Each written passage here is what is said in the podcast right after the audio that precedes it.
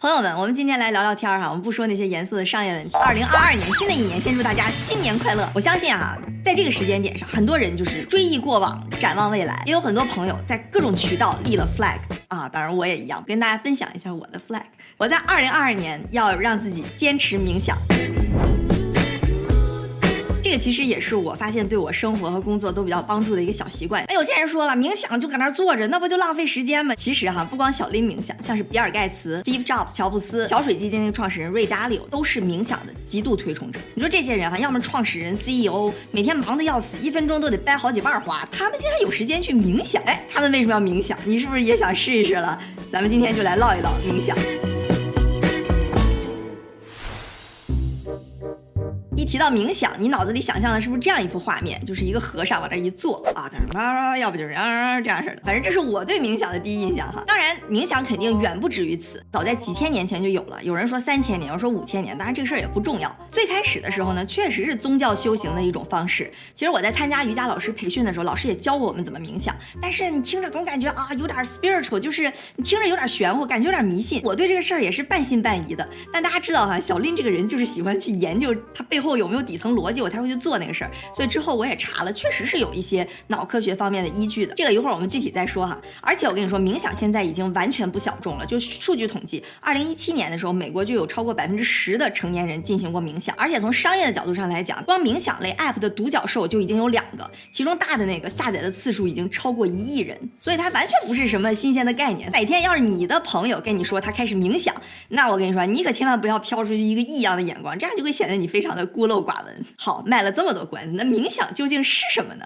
其实它并不是说你就往那一坐，大脑放空，当然也不是冥思苦想的意思。它其实没有一个标准的概念或者定义。我就说下我的理解，其实冥想就是说你专注当下，你 focus 在你现在这个时刻，去观察你自己的思想、你的呼吸、你的身体、你的情绪、你的环境等等等等。它有点像是就你往那一坐啊，你的灵魂先蹦出来，然后就在旁边像一个旁观者一样观察，可以观察你，可以观察你周围的环境，可以观察任何东西。然后那个灵魂他在做的事情就是冥想。哎，你是不是听着有点玄乎啊？我们来稍微举几个例子。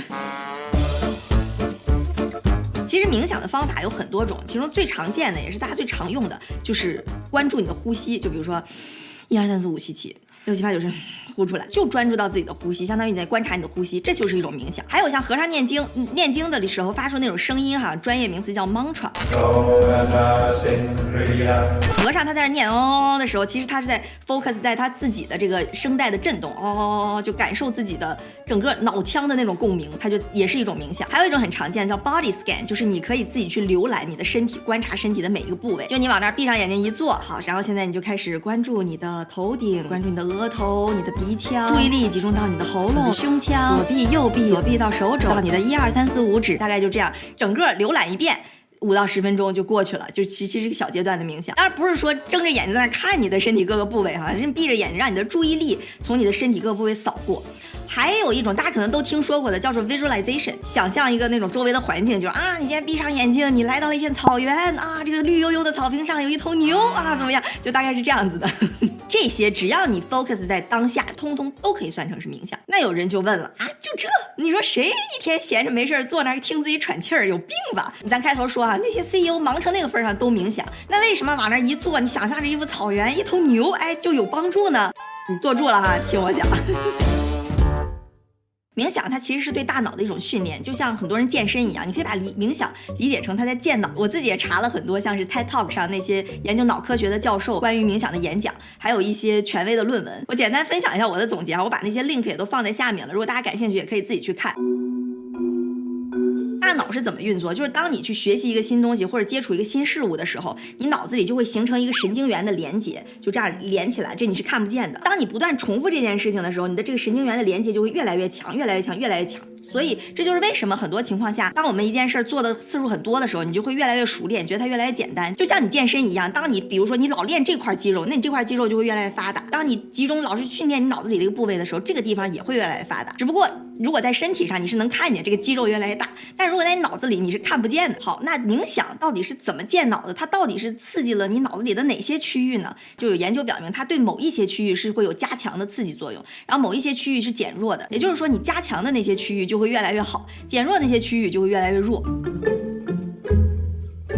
强这边都有什么啊？关于你自我认知的，关于你的同情心、创造力，还有集中精力这几块都是越来越好。就是说你长期不断的训练，你就会变成一个更有正能量，然后也自我认知更强的人，而且会提高你的记忆力，因为它不断形成那个神经元的连接，相当于把你大脑皮层的那个面积越来越扩大了，脑容量变大了嘛，就是记忆力变好了。所以有些人就有研究说，很多六十多岁的人，他们长期坚持冥想，他的大脑基本是跟二十多岁的人记忆力是差不多的。乔布斯在去世的时候，他的脑年龄只有二十七岁。有的时候我们听说说有个小孩，比如说他学乐器或者让他学书法，其实你想学乐器的时候，我们就是 focus 在当下，你就要么就在那拉琴、写字儿，就啊在那写字儿，看似没有意义的东西，但其实是对你注意力或者对某些区域的一种训练，它也是一种广义上的冥想。好，刚刚我们说那些是加强的部分哈，那哪些是减弱的呢？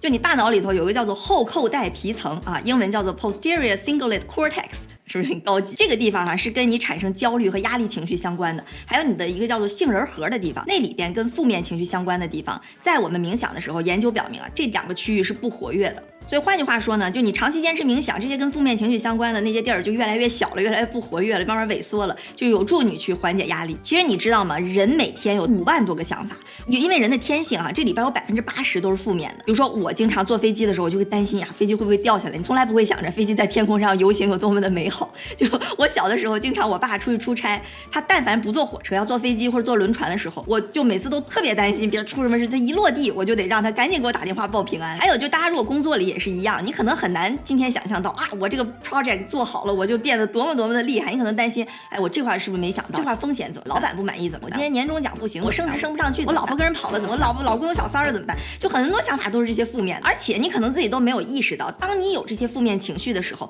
你是在不断训练你的大脑去产生这种负面情绪。就你和负面情绪相关的那个后扣带皮层，还有那个些杏仁核，还有那些产生负面情绪的地方，它就会越来越大，越来越大。你把它练的，就是再有一点什么事但凡是你这负面情绪立马就出来所以你整天就啊 worry about 这。个 worry about 那个，你就慢慢变成越来越善于 worry about everything。其实你就是在为自己的焦虑而焦虑，你每天都不知道你在担心什么，就在那担心，然后你整个人就会很丧。所以别担心，你不是还有冥想吗？冥想是干嘛呢？它其实是帮助你大脑，哎，我嘣儿把这个开关给关了，我来 reset 一下。然后我冥想的时候，你也不不要去想过去，不要去想未来，就想象着现在，现在没什么可担心，对，你就往那一坐，你担心什么？所以你是去训练大脑，不要去产生这些负面的情绪。那有人就问了，你说大脑越训练越厉害，那我为什么不训练自己产生一些快乐的情绪呢？这个就是快乐情绪不是那么容易产生的。我让你现在天天就往那一坐，你给我快乐一个小时，你去试试，这个不是那么容易的。你如果能把这些负面的闸门给锁住，你就已经很厉害了。所以通俗来讲呢，冥想就是帮助我们可以训练自己的大脑，让我们变得又聪明又快乐。是只是有这个依据哈，也不是说每个人冥想完了之后就都会变得又聪明又快乐，就跟你健身似的。有些人觉得健身很好，有些人觉得健身完了更累，对吧？之前美国国家卫生协会上，二零一九年的时候就有一个报道，就有几个学者他们做了一个实验，就找了一千两百多个人，这些被观察者呢都经过了至少两个月的冥想，研究就表明，其实有四分之一的人在冥想之后产生了某种程度的负面情绪。虽然呢，你没有明确的证据说他们的坏情绪就是由直接由冥想导致的，但是至少啊，他们冥想。之后后好像这些情绪没有变好，所以就冥想也不是对所有人都有用。我就说说冥想对我自己哈，因为我是二零一七年底参加那个瑜伽老师的培训，才真正开始接触冥想。就我一开始其实也是半信半疑嘛，但后来一八年的时候我开始创业了。创业初期嘛，我之前讲过一段创业的视频，真的是事情又多，你又不知道该干嘛，然后就压力就很大。有一天我就一摸，哎，这块怎么没有头发？我当时吓了一跳，大概就指甲盖这么大小吧。然后我就开始去上网去查，网上就有人说这可能是跟你雄性激素分泌过剩相关。我当时讲雄性激素分泌过剩，我就开始去医院查，一查好像激素也没什么事儿，我我就买那种。生发的药膏往上抹，结果抹了也没有用。你每天哈就拿着手机对着你那个秃的那块拍，然后你就看着那个相册里都全都是一块一块的豁，然后那个豁就越来越大，越来越你也没什么办法，最后也查不出什么真正的病因。哎，那结论就是你可能压力太大。那你说对吧？我总不能创业创的命不要了，头发不要了吧？那我肯定想着办法去让自己解压。我就重新开始去每天固定一段时间开始去练瑜伽，开始修炼，也开始了之前我半信半疑的冥想。然后冥想之后呢，哎，哇，这个身体就变好了，头发也长出来了，身体也更健康了，感觉大脑也更聪明了。这这开玩笑啊，确确实是慢慢这头发就长出来。当然我不能确定说它就一定跟冥想相关，因为我最后也确实查了，有人说这种叫斑秃，斑秃它就是隔一段时间自己就好了。但是呢，我冥想之后确实是感觉对我整个人的精神状态是有帮助的。我说了，我简单说说怎么冥想啊。如果你想开始，其实可以哎自己花点时间试一下。其实一开始不用时间太长，我当时一个礼拜也就两三次，就两三天一次，一次。就十分钟就够了，所以非常简单，真的是没什么那么大门槛，也不用花钱，对吧？最最开始最简单的方法就是从你的呼吸开始，你就往那一坐啊，闭着眼睛，一二三四五吸气，六七八九十呼气，你就别想别的，不要想过去，不要想未来，就这十分钟，就这十分钟，你把这些东西全都放下，一二三四五六七八九十，一二三四五六七八九十，就这么不断循环。你刚开始练的时候啊，我觉得大多数人都会走神，你就在这坐着坐着坐着，你就想到，哎，我那个火是不是忘关了？我冰箱里那个西瓜是不是没解冻？我晚上是不是要吃鸡翅？没关系，啊，你有些想法都不要紧，你就轻轻的，哎，把你思想嘣这么一拨，再给拨回来，其实你就完成了对自己大脑的一次非常精准的训练。这是最初期、最简单、投入最低、门槛最低的方法。大家如果想尝试冥想哈，我觉得你可以从就是呼吸法开始试一试。其实你也不用介意，有些人说必须要盘腿坐，必须要怎么做，你想怎么做就怎么做，你只要 focus 在你的呼吸就 OK 了。所以当你冥想练习久了呢，慢慢你就更容易练习把注意力集中过来，就更加容易 focus，也更容易意识到自己情绪和思想的变化。这个呢，其实是非常有助于提高你情商的。情商是什么意思？并不是说啊，你特别会说话就叫情商高。情商其实是你对自己和对他人情绪感知和调整的能力。其实一般人他在没有训练的情况下是很难感知自己的情绪的。这也是为什么啊，经常我们发怒，我们焦虑，你明知道这个事儿对你不好，你明知道这些情绪解决不了问题，但是你就是控制不住。因为人脑子里还有一个部分叫做 prefrontal cortex，就是前什么皮层哈。你刚才那个 cortex。呃，不是，是后面。你刚刚那个是 posterior，prefrontal 在前面。哇哦，这个地方呢是跟你的理性认知相关的。当你在很焦虑的情况下，这个地方它就是有点失控的。这就是为什么人在焦虑越焦虑、越难过、越愤怒的时候，你越控制不住自己的情绪。所以你其实冥想就是你训练自己作为一个第三者去观察自己的情绪。这样的，当你出现这些情绪的时候，哎，你就跳出来了，就旁观者清嘛，对吧？你就慢慢不容易进入到那种焦虑、沮丧、无助、困难。的负面情绪当中，哎，说到这儿哈，我给你讲个小故事。就刚刚我们不说有两大冥想类独角兽的 A P P 嘛，其中有一个 A P P 的创始人叫 Andy，这个小哥哈是个英国小哥，他其实年轻的时候就挺不幸的，他亲眼目睹了他两个好友车祸身亡，然后之后呢，他的姐姐、他的女友又相继因为是生病还是什么原因啊，反正也去世了，他整个人就进入了一个特别特别丧的状态，就觉得人生失去意义了，不知道要发生什么了。当时他就做了一个决定，他就跑到印度整整当了十年的和尚。在这十年里边呢，冥想就帮助他，就是训练自己大脑嘛，对吧？就减清那些负面情绪，慢慢就帮助自己度过了难关。然后之后他就又回到英国，后来在一个商业大佬的帮助下，就做了冥想的 app，然后开始去向大众宣传冥想的好处。因为我之前听过他讲的一个 TED Talk，我觉得还是挺受益的。我把 link 放在下面了哈，感兴趣小伙伴可以自己戳着去听一听。哎，他的演讲不光小林听过，你猜还有谁听过？比尔盖茨也听过，当然听的可能不是那个 TED Talk，可能是人家一对一的演讲，那咱就不知道了。但比尔盖茨之前他说他对冥想也是不怎么相信，他总觉得这是一个门槛很高的事情。但是就是因为听了 Andy 的演讲，他就开始想去自己去尝试，然后现在就变成了一个冥想的极度推崇者。他之前在推荐的一个书单里边，然后也特意推荐了 Andy 写的一本关于冥想的书。还有我们最开始不是说桥水基金那个创始人瑞达利欧，他也是个冥想的推崇者。他的开始冥想其实也挺有意思的，六七十年代吧，那时候 Beatles 很火，然后 Beatles 有一次。去印度参加完一个冥想之后，就去纽约开了一个冥想学校。那时候瑞达利欧还不到二十岁，一个大学生刚上大学的时候，他很喜欢 Beatles，然后也很好奇，就去参加了 Beatles 的冥想学校。没想到哈，这一练就迷上了，一开始就是一辈子。从这往后的五十年，瑞达利欧就一直在坚持冥想。然后他讲的呢，我觉得他可能是理解比较深哈，因为我之前看他写那本书里头的时候，他也写了很多跟脑科学什么相关的。他说他自己在冥想的时候，总能让自己进入到一个潜意识的状态，这个能帮助你激发很多在你清醒状态下都认识不到的一些创造力，就对他很有帮助。这是一些大佬开始冥想一些算是趣闻吧。就回过头来，刚刚我们说冥想它也不一定适合每一个人，但是我个人感觉哈，它的成本门槛确实很低，而且你一分钱都不用花，你往那一坐，眼儿一闭就行了。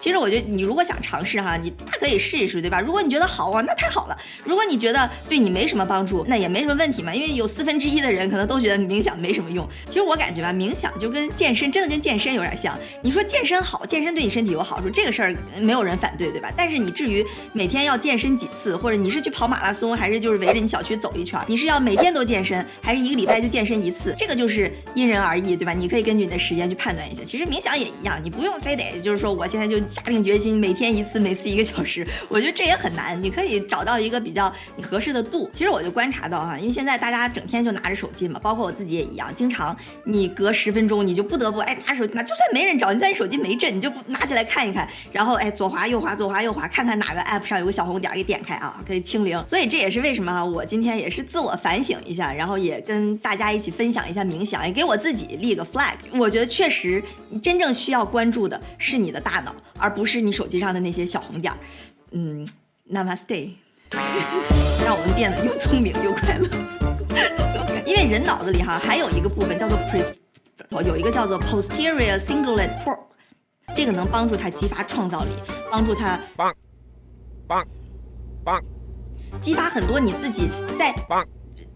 我不知道大家发没发现啊，就现在随着各种棒啊。